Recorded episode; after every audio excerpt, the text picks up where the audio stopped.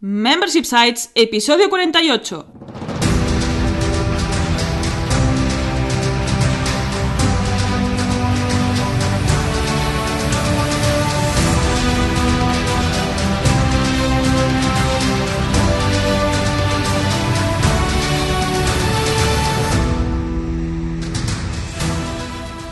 Días, ¿qué tal? ¿Cómo estás? Bienvenido y bienvenida a Membership Sites, el podcast en el que compartimos contigo todo lo que sabemos sobre membership sites, ingresos recurrentes y negocios de suscripción. Tras el micro, servidores de ustedes Jordi García Cudina Hola, ¿qué tal? y Rosa Soñé Barniol, cofundadores de Bicicleta Studio, nuestro estudio de diseño y desarrollo WordPress especializado en membership sites. Buenos días, Jordi, ¿qué tal? ¿Cómo estás? Pues muy bien, he encantado la vida, con muchas ganas de continuar aprendiendo sobre Membership Sites. Pues vamos allá. En este 48 episodio de Membership Sites te contamos los tipos de Membership Sites que existen para que tengas claro cuál encaja mejor con el negocio que quieres crear.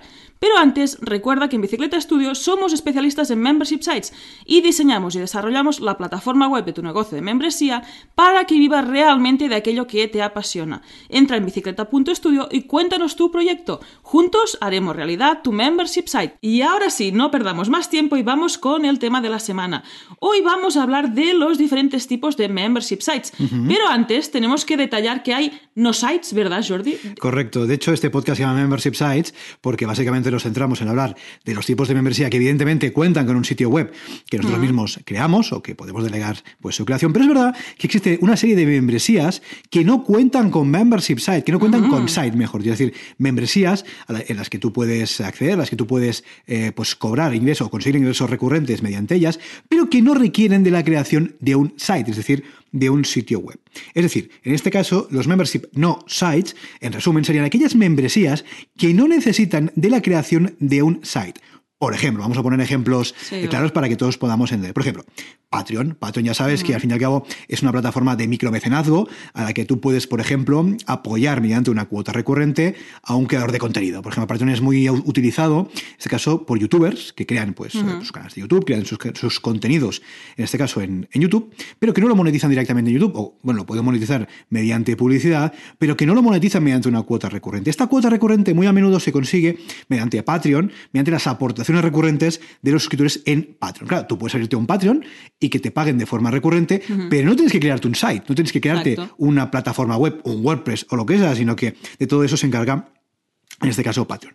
Otro ejemplo, por ejemplo, podría ser, ya que estamos en un podcast, iVox. iVox, Sí. aparte de un repositorio, evidentemente, de podcast, también es un membership site, en medida que tú puedes crear un podcast ahí, un podcast premium, Sí. eh, y por el cual tú puedes cobrar unos, una cuota recurrente eh, a todos aquellos eh, oyentes que escuchan tu podcast. Pues crear un podcast, en este caso restringido, solamente a unos oyentes que paguen una cuota, ¿no? Claro, evidentemente, tú tendrías un, un membership, tendrías unos ingresos recurrentes, pero no tendrías que crear el site, ya que eso pues, se encargaría, en este caso, iVox, con lo cual, a priori parece más fácil. Claro, si, si realmente podemos hacer un membership sin necesidad de crear un site, pues esto es la panacea. Vámonos todos Sí. a Patreon, vámonos todos a iVoox. Bueno, vamos a ver que hay algunas ventajas y algunos inconvenientes de los membership no sites. Como todo, ni nada es blanco y negro, sino que por ahí hay bastantes grises. Por ejemplo, a nivel de ventajas, ¿no? ¿Cuál es la principal ventaja de tener un membership no site, ¿no? De tener una membresía no site. Bueno, lo primero es que no tienes que preocuparte de la parte técnica. Tú te tienes que preocupar, en este caso, si estamos hablando de contenido, pues de crear tu contenido. Por ejemplo, en Patreon, ah, tú crearías tu contenido en YouTube abierto y a lo mejor un contenido cerrado en Patreon y ya está. Patreon ya se encargaría del resto. En iVoox, pues tres cuartos de lo mismo. Tú creas tu podcast y iVoox se encargaría de la parte técnica. Tampoco tienes que preocuparte, por ejemplo, de la pasarela de pago, de procesar los pagos. De eso se encarga Patreon, o se encarga iVoox, o se encarga pues la plataforma que sea. Eh, a ti te van a llegar esos ingresos recurrentes porque tanto Patreon como iVoox o como la empresa que sea te va a pagar y ellos se encargan de procesar los pagos, de que todo funcione, etcétera, etcétera. Otra ventaja, por ejemplo, que ellos se encargan en cierto modo del marketing. Es decir, tú no tienes que ir a buscar clientes abiertamente, que evidentemente, pues si vas, pues vas a tener más. Sí. Pero ellos se encargarán de hacer publicidad, ellos se encargarán de tendrán un blog seguramente donde publicarán ah, pues contenidos de inbound marketing. etc. Tú no tendrás que ir a buscar clientes abiertamente, sino que ese trabajo, en cierto modo, pues ya te lo hará esa plataforma de site, el que no tienes que montar tú, pues ya se encargará. Eh, inconvenientes. Bueno, básicamente, el- uno de los más importantes es que mm, todo ese trabajo que ellos hacen y que tú no tienes que hacer no es gratis. Es decir, ellos evidentemente se vayan a una comisión eh, bastante más elevada de la que tienes que pagar tú si tuvieras, tuvieras tu propio site, pues porque te hacen todo ese trabajo. Si ellos te encargan de la parte técnica, de la pasarela de pago, te ponen la web, te ponen el marketing tal y cual, evidentemente esto no va a ser gratis. ¿eh? Te van a cobrar una, una, comisión, en este caso las plataformas, quizás más elevada que la que tú pagarías si tuvieras tu sitio web, porque si lo tienes en tu web, pues tú tienes que pagar tu hosting y, poco más, porque es verdad que luego la comisión que pagarías a las pasarelas de pago sería mucho inferior a lo que seguramente se en estas plataformas. Otro inconveniente muy, muy grande, muy importante, por ejemplo, es que no tienes control. Realmente tú no puedes decir exactamente qué quieres hacer en estas plataformas, ya que vas a estar limitado a lo que estas plataformas te dejen hacer. Por ejemplo, tú estás en Patreon, pues puedes utilizar las características de Patreon, pero si tú un día quieres crear otro producto, otro servicio, otra página aparte, pues no vas a poder. Y tres cuartos de lo mismo con Spotify. Vas a poder crear un podcast siguiendo sus reglas y no vas a poder decir exactamente qué quieres hacer, ¿no? Otro inconveniente bastante importante es que no puedes medir, no puedes ver el impacto real que están teniendo en este caso, pongamos que sea de contenido, ¿no? Tus contenidos en esas plataformas, porque ellos te van a dar unas estadísticas y te las dan, que pueden ser sesgadas, que además pueden ser muy recortadas, con lo cual no vas a tener ese control a nivel de analítica que te va a permitir medir el alcance de cómo está funcionando tu membresía, ¿no? Mm. Eh, ¿Qué churn tienes? Eh, ¿Qué monthly recurrent revenue tienes? ¿Qué lifetime value tienes? Todo eso no lo vas a poder saber, ¿no? Con lo cual sería bastante interesante poderlo hacer. Y otra cosa muy importante que nos hemos encontrado también con clientes es que no te puedes llevar los suscriptores de otra plataforma porque no son tuyos. Por ejemplo, los suscriptores de iBox o los suscriptores de Patreon son suscriptores de iBox y son suscriptores de Patreon, no son tus suscriptores. Con la caso de dices, mira, ¿sabes qué? Voy a montarme un Patreon en mi web o voy a montarme eh, un podcast premium en mi web pues no vas a poder pillar a los suscriptores y decirme, me los bajo en un eh, archivo XLS y me los subo luego a mi web, porque no te van a dejar, porque no son tuyos. Algo así pasa, por ejemplo, cuando estamos trabajando con un, por ejemplo, si vendemos cursos online, ¿no? que es muy habitual, y utilizamos Hotmart, ¿no? que es esta, este software que te permite vender los cursos. Si un día tú decides montar tu membresía de cursos, Hotmart no te va a dar eh, los datos de tus suscriptores, de sus suscriptores para que te los lleves, con lo cual ahí pierdes muchísimo control. Con lo cual, no decimos que sea una mala opción, los membership no sites, es una buena opción si quieres empezar y no quieres invertir, porque solamente será más línea, ellos se encargan de todo, pero teniendo claro, eso sí, todas las desventajas que entraña pues, optar por ese tipo de plataformas. Y ahora sí que nos vamos a pasar otra vez a los membership sí sites, si lo podemos decir así. Vamos a esto, los que sí tienen un site detrás, Estos una los conocemos un poquito más, ¿eh? Estos, los conocemos un poco más y sabemos cómo montarlos técnicamente. Eh, estos membership sites los podemos clasificar en cuatro tipos que serían el de producto, servicio, comunidad y contenido. Y ahora vamos a ver de qué trata cada uno de ellos. Empezamos por el de producto. En el de producto existe precisamente un producto físico que tú vendes a cambio de esta suscripción. Se parece mucho a un e-commerce. Y me dirás, ¿pero qué producto puedo vender yo en una membresía? ¿Qué producto? ¿Qué producto? A ver, a ver, a ver. pues estaríamos entre dos tipos. El que sería el Discovery Marketing, en el, el típica caja que tú metes diferentes tipos de productos para que la gente pruebe. Y precisamente si tú tienes un e-commerce asociado, puedas, ah, bueno, serían las muestras de toda la vida, para que la gente pueda probar y luego pueda comprar ese producto que le ha gustado. Este sería un, ejemplo. Y otro ejemplo serían los productos de primera necesidad, aquellos que necesitas sí o sí en tu día a día. De hecho, Amazon por ahí está tirando también, haciendo sus suscripciones propias para este tipo de productos. El, más famoso sería One Dollar, uh, ¿cómo era? One Dollar Shave Club. Exacto, el de las maquinillas de afeitar, que este es muy, muy famoso en Estados Unidos. Y se me ocurren otros muchos, como podrían ser lentes de contacto, tampones, eh, papel higiénico, lo que se te pueda ocurrir. Por ejemplo, cartuchos de impresora. No sé si se utiliza mucho todavía, pero yo creo que alguien lo seguirá utilizando. es un artículo, no sé si de primera necesidad, pero sí de necesidad recurrente. ahora que comentas esto, diría que a las principales marcas, como podría ser HP, se está pasando este tipo, porque es como te hago un pack de membresía donde ni compras el, aparato, o sea, te lo llevan, te lo mantienen y te traen los que serían los, los recambios. Los, consumibles. En y este tú vas pagando una, cantidad cada, cada mes, cada trimestre y cada año. Es muy interesante este modelo. Tenemos que decir que es poco lean generalmente, porque siempre que tienes que trabajar con producto físico, que tienes que mandar, que tienes que almacenar, no es que sea lo más lean del mundo, pero es una buena opción si tienes stocks. por ejemplo, tú imagínate que ya tienes un e-commerce y tienes stocks de producto, los puedes vender así de esta forma, de forma recurrente. Sobre todo tiene mucho sentido los de primera necesidad, porque son eh, objetos, son productos que, van a ser necesitados de forma recurrente. Por ejemplo, decías tú, tú por ejemplo llevas lentes de contacto y tú cada X tiempo tienes que cambiar tus lentes de contacto, básicamente. porque si no se te van a caer los ojos, con lo cual tienes que cambiar tus lentes de contacto. Con lo cual tiene mucho sentido.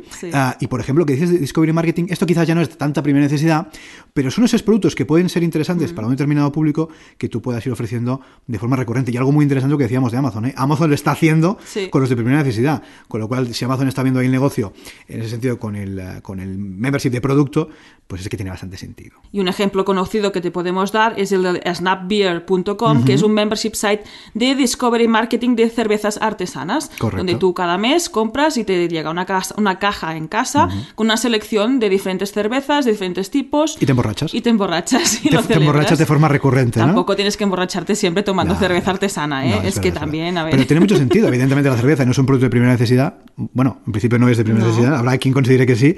Pero tú te puedes suscribir y cada mes te llegará un paquete y vas a poder probar cervezas del mundo. Y oye, mm, si te interesa, se la pides y, te van a mandar más, ¿no? Con lo cual tiene mucho sentido. Venga, aquí tenemos el primero. El segundo tipo de membership site eh, del que vamos a hablar es uno que nosotros conocemos particularmente, porque es el Sí. que tenemos aquí en el estudio, que es el membership site de servicio. Y dirá, bueno, ¿qué es esto de membership site de servicio? ¿no? Porque un servicio, ya sé qué es, pero un membership de servicio, bueno. Básicamente, en ese tipo de membership site, am, digamos, no se basa en entregar un producto, como antes decíamos, no a cambio de una cuota, sino que se basa en ofrecer tu tiempo, es decir, ofrecer tiempo a cambio de una cuota recurrente, concretamente tu tiempo en este caso, porque estamos hablando de servicios profesionales. En este caso, en este tipo de de membership site, eh, tus clientes o tus suscriptores, recuerda que el suscriptor sería el cliente de la membresía, ¿vale? Pagan de forma recurrente para poder mm, disfrutar o para poder obtener eh, el servicio de forma continuada, ¿vale? Por eso, en este caso concreto, eh, como lo que estamos vendiendo es nuestro tiempo, lo que estamos vendiendo de forma recurrente es nuestro tiempo, no se trata de un membership, de un modelo de negocio tan escalable como No. podían ser otros, ya que evidentemente nosotros tenemos las horas que tenemos y tenemos los días al año que tenemos, con lo cual no es tan escalable quizás como otro tipo de negocio, ¿vale?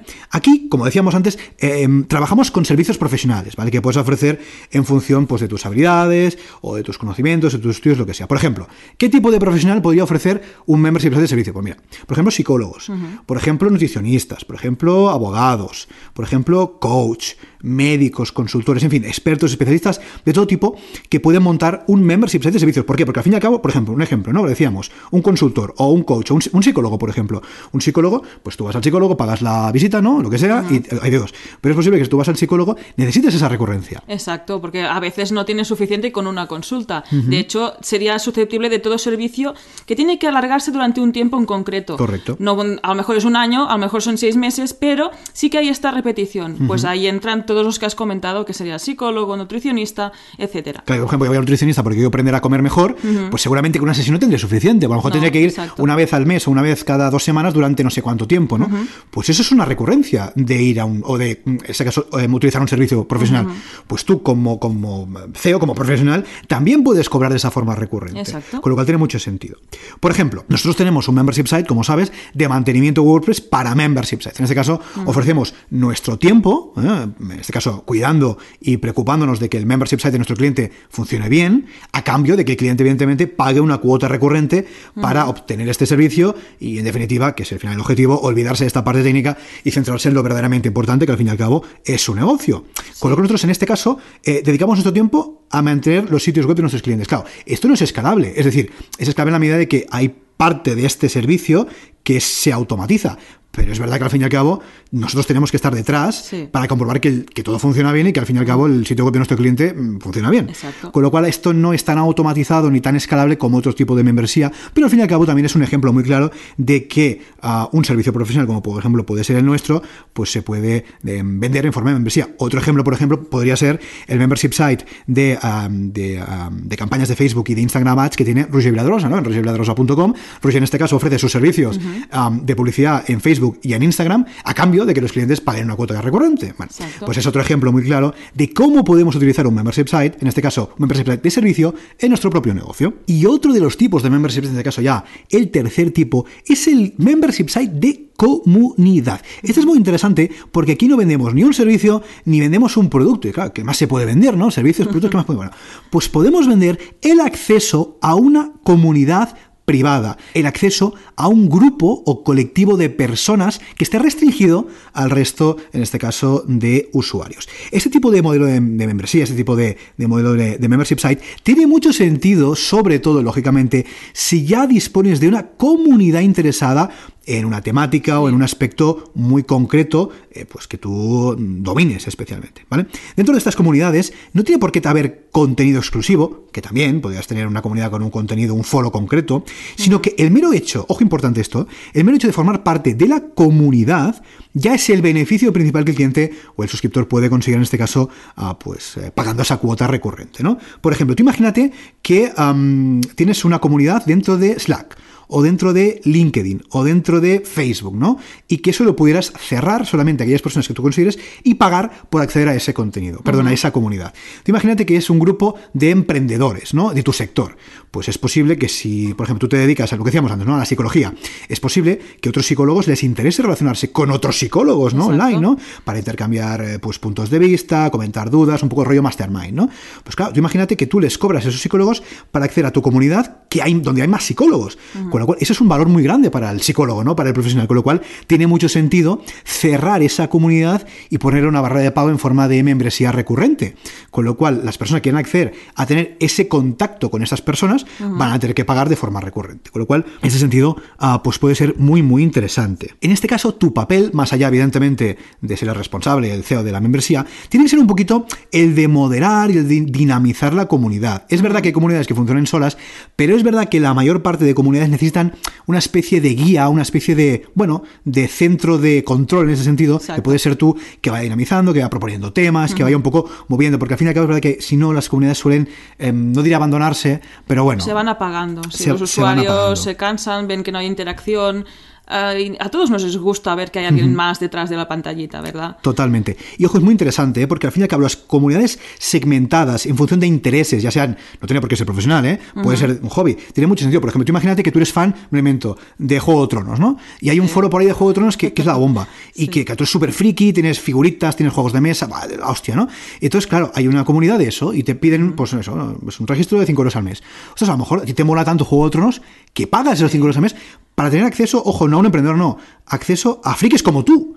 Y eso al fin y al cabo también tiene muchos más en el tema friki, creo que la gente está más dispuesta a pagar. ¿eh? Y a menudo también te da pie a conocer a esa gente, de desvirtualizar, hacer quedadas por ciudad. Ahí hay un tema, hay un negocio que es muy interesante. Con lo cual, ojo, no solamente lo, restringamos a temas profesionales, sino que las comunidades de membresía pueden ser del tema más friki que te puedas imaginar. Por ejemplo, aquí tenemos un ejemplo bastante claro, que es sinoficina.com, que es el membership site de coworking online, en este caso, de Bosco Soler, ¿eh? que nos contó aquí en el podcast. Al fin y al cabo, eso es una membresía cerrada en la que tú accedes a una comunidad de, emprendedores, de freelance, de nómadas digitales, en fin y al cabo, de personas que trabajan sin oficina. Con lo cual, como tú, como tú el mero hecho de estar ahí, pues ya te puede compensar. Con lo cual, muy interesante el membership site de comunidad. Y llegamos al cuarto tipo, que es el de contenido, y lo hemos dejado para el final porque seguramente este, es el que te sonará mm. más. Es eh, tú pagas una suscripción a cambio de acceder a un contenido premium de forma recurrente. O sea, pagas de forma recurrente y accedes de forma recurrente. Los ejemplos más, más, más famosos son Netflix y Spotify. En uno accedes a un contenido de series, películas, eh, documentales, lo que sea, y al otro pues a música sin fin. Es un ejemplo muy bueno porque muchas veces cuando alguien no sabe lo que es un membership site, es decir, le decimos, oye, es que tú solamente ya estás pagando por uno y no lo sabes. Y te dicen, ¿qué dices? Yo no sé qué es esto. ¿Tú estás pagando Spotify? Pues sí. ¿Estás pagando Netflix? Pues sí. ¿Estás pagando, no sé, HBO o Amazon Prime o lo que sea? Pues efectivamente es un membership. Al fin y al cabo tú estás pagando por hacer a un contenido de forma recurrente. Exacto. La idea, de hecho, es esto es ofrecer este contenido de valor a tus suscriptores de una forma recurrente para que tengan un motivo para quedarse dentro. Porque claro, si tú ofreces un montón de contenido pero no lo refrescas, no lo actualizas, pues llegará al mes número 10 y dirán, oye, ¿yo por qué tengo que estar apuntado aquí dentro? O al mes número 1, ¿eh? Porque También. tú imagínate que tienes un membership site de formación, el típico de cursos, y yo me suscribo a tu membership site, consumo todos los cursos en un mes y, el día 1 del siguiente digo, ¿para qué voy a pagar? Está, pues dejas, cancelas y te vas. Correcto. Este modelo, este tipo, respecto a los otros tres que hemos explicado, es que tiene una gran escalabilidad, porque tú cuando estás creando este curso precisamente puede ser que lo vea una persona, puede ser que lo vean diez personas o puede ser que lo vean un millón de personas. Ojalá. A ti te ha costado el mismo esfuerzo crearlo, maquetarlo, subirlo, gestionarlo y lo puede ver mucha, mucha gente. Ojo, cuidado con la escalabilidad, porque es verdad que a ti en cierto modo te da igual que lo vean uno que lo vean un millón, pero ojo, cuidado si ofrece soporte. ¿eh? Lo que siempre decimos, que siempre decimos que evidentemente este modelo es muy escalable, pero ojo, cuidado con el soporte, porque no te va a dar igual tener que responder los tickets de soporte de 100 que de 1000 que de un millón. ¿no? Evidentemente se puede escalar, pues, pues contratando, colaborando con otros profesionales que te ayuden, tal y cual. Pero que ojo, cuidado con la escalabilidad sí, pero siempre decimos que hay que ir con cuidado porque al fin y al cabo tienes que seguir ofreciendo ese soporte y ese valor a 100 y a mil y a un millón, con lo cual importante tenerlo en cuenta. ¿eh? Bueno, si en el caso que no tengas soporte, pues sí que es más escalable. Sí, y esta es, eso sí. es una de las decisiones que tienes que tomar cuando tú decides qué tipo escoger y cómo dedicar tus esfuerzos. También es verdad que el valor em, percibido, si ofreces soporte, no va a ser distinto, ¿eh? con lo cual No. el precio que tú vas a poner, ya hablaremos un día también en el podcast El de pricing, el pricing que vas a poner va a tener que ser diferente, ¿eh? porque el pricing siempre tiene que ir muy alineado con el valor percibido por parte del lead, del potencial cliente eh, de tu, de tu membresía. Y aquí entre este tipo de contenido, el más conocido son las plataformas de cursos online, pues que hay de todos tipos, de todas formas, de todos contenidos, ya sea diseño web, desarrollo web, eh, muchas temáticas diferentes, porque todos queremos formarnos y todos queremos hay- evolucionar. el otro día lo estamos hablando, hay un boom interesante de la formación Sí. online. No sé si, si un boom positivo, yo creo que es positivo, al fin y al cabo formarse es positivo, am, aunque es verdad que hay alguno que, en fin, tira marina. Pero bueno, en definitiva es verdad que hay, que hay am, mucha formación online actualmente, con lo cual, eh, si te planteas montar am, algo que tenga que ver con formación, con contenido, eh, a partir de tus conocimientos, pues tiene bastante sentido. Y ahí un ejemplo es el de marianelasandovares.com, que tiene un membership site de formación para community managers. Y de hecho confió en nosotros para montarle su plataforma y estamos viendo que le está yendo bastante bien. Y bueno, desde aquí un saludo muy, muy grande. Correcto, más manera se lo está currando mucho y en este caso lo que decíamos, ¿no? Tú pagas de forma recurrente para acceder a sus clases, para acceder a sus cursos, en este caso especializados solamente solamente para community managers. ¿eh? Con lo cual Es un poco lo que decíamos, tú pagas para acceder a este contenido. Básicamente estos son los cuatro modelos que hay. Sin embargo, no todo queda aquí, ya que No. podemos mezclar estos modelos, digamos, de membresía para obtener modelos híbridos. Bueno, ¿y ¿qué es esto de modelos híbridos? Bueno, básicamente los modelos híbridos son mezclas o intersecciones entre los modelos que hemos visto anteriormente. Es decir, lo que hacemos es combinar uno y otro y te sale un tercero que tiene un poquito de cada uno. Vamos a verlo con un ejemplo para que lo entendamos. Por ejemplo, tú imagínate lo que decíamos, ¿no? Tienes un membership site de contenido, de formación, lo que sea, ¿no? Y lo mezclas con un membership site de comunidad. ¿Y esto cómo se traduce? Bueno, tú imagínate, tus suscriptores accederían a tu contenido, a tus cursos, por ejemplo, y además también accederían a un foro privado. Exacto. O además también accederían a un grupo de LinkedIn o de Slack o de Facebook o de lo que sea, ¿no? Por un lado tendrían el acceso al contenido de forma recurrente, la formación, lo que sea, y además podrían tener contacto con esos usuarios eh, que también están dentro de la membresía, porque ojo, cuidado, que todos los usuarios tengan acceso a un contenido significa que tengan acceso entre ellos, que Sí. puedan comunicarse. Lo más normal, si tú no haces nada, es que no puedan Exacto. comunicarse. Si tú, por ejemplo, le metes un foro dentro, o por, de, la, de la web me refiero, o eh, pues les das acceso a un grupo restringido, pues ahí es donde se genera esa comunidad, los sectores pueden interaccionar entre ellos, pueden crear sinergias, pueden trabajar juntos, pueden hacer mil cosas, ¿no? Sí. En este caso, un ejemplo podría ser carazaplana.com, que es un membership site para aprender a comer limpio. La entrevistamos también aquí en el podcast. También confío Carla en nosotros para el desarrollo de su membresía. Y Carla lo que tiene dentro es eso. Tiene un membership site de formación, en este caso es para aprender a comer mejor, en ese Sí. sentido. Y luego también tiene un foro para que los suscriptores pues, puedan acceder al sitio web, puedan relacionar, puedan hacer preguntas a Carla incluso, que es un, algo muy interesante, que aporta mucho valor, ¿no? Que te pueden hacer preguntas a ti directamente, también pueden hablar entre ellos, con lo cual sería un buen ejemplo de membership site híbrido de contenido y de comunidad. Y otro tipo también de híbrido, en este caso de contenido y servicio. Por ejemplo, tú imagínate que ofreces un contenido, pueden ser cursos, lo que decíamos, formación, lo que sea, y además también ofreces un servicio profesional. Recuerda lo que decíamos antes, un membership de servicio es aquel al que tú pagas para que alguien te preste un servicio de forma recurrente. O al revés, a ti te pagan para que tú prestes tu, tu servicio a cambio de, cambio de esta recurrencia. Un ejemplo podría ser Edial.es, el membership site de Miriam Ruiz, que también entrevistamos aquí en el podcast. Es un membership site de comida real para aprender a comer bien, para aprender a comer sano. Y además, eh, en este caso, Miriam también ofrece su membresía de servicio, la cual se puede contratar desde su sitio web, por lo cual tiene mucho sentido. Miriam, como médico nutricionista, ofrece sus servicios mm, profesionales de nutrición, o sea, tú puedes ir a su consulta físicamente y ya te ayudará pues, a alimentarte de forma mejor, más saludable y además también puedes acceder a su contenido. De hecho, creo que nos contó que si tú eh, pues, te- accedes a su visita, a sus eh, servicios de forma presencial, te da acceso a la membresía Sí, de la sí. formación online, con lo cual tiene mucho sentido ese, ese doble, mm, esa doble vertiente, ¿no? Y tiene sentido, ¿por qué? Porque en este caso un profesional como Miriam sabe, tiene el conocimiento para poder prestar servicios presenciales y además ese mismo conocimiento le permite crear formación online, con lo cual, para que veas de un mismo sitio, de una misma habilidad, de un mismo conocimiento, puedes sacar dos vías de negocio para tu proyecto. Con lo cual es muy interesante. Aquí hemos visto también el de contenido y servicio. Y hay más, ¿eh? tú podías mezclar producto con contenido, en fin, hay un montón de cosas. Te dejaremos en las notas del programa el, el post de ejemplos de membership site que tenemos recopilado, que lo hicimos hace poco, donde puedes ver ahí los cuatro tipos y también Ejemplos de cada ejemplos uno. y que y también te servirá de inspiración para montarte tu híbrido y salir ahí y sacar tu membership Correcto. site. Pues muy bien, esperamos que te haya sido útil estos cuatro tipos de membership sites. Y que lo apliques, que lo Y apliques. que lo apliques y eso, que te lances y saques tu propio membership site. Ahí está. Y hasta aquí el episodio 48 de Membership Sites. Recuerda que puedes encontrar todos los enlaces mencionados en bicicleta.studio barra 48. Gracias por las valoraciones de 5 estrellas en iTunes, por tus comentarios y me gusta en iBox, por los likes y por suscribirte al canal de YouTube, por seguirnos en Spotify y por compartir este episodio en las redes sociales. Gracias a tu apoyo, juntos podremos llegar a más emprendedores y ayudarles a obtener ingresos recurrentes gracias a su propio negocio de membresía. Así pues, nada más por hoy. Nos escuchamos este sábado con una nueva entrevista a un emprendedor que ya tiene su propio negocio de membresía. Hasta entonces, Adiós. adiós.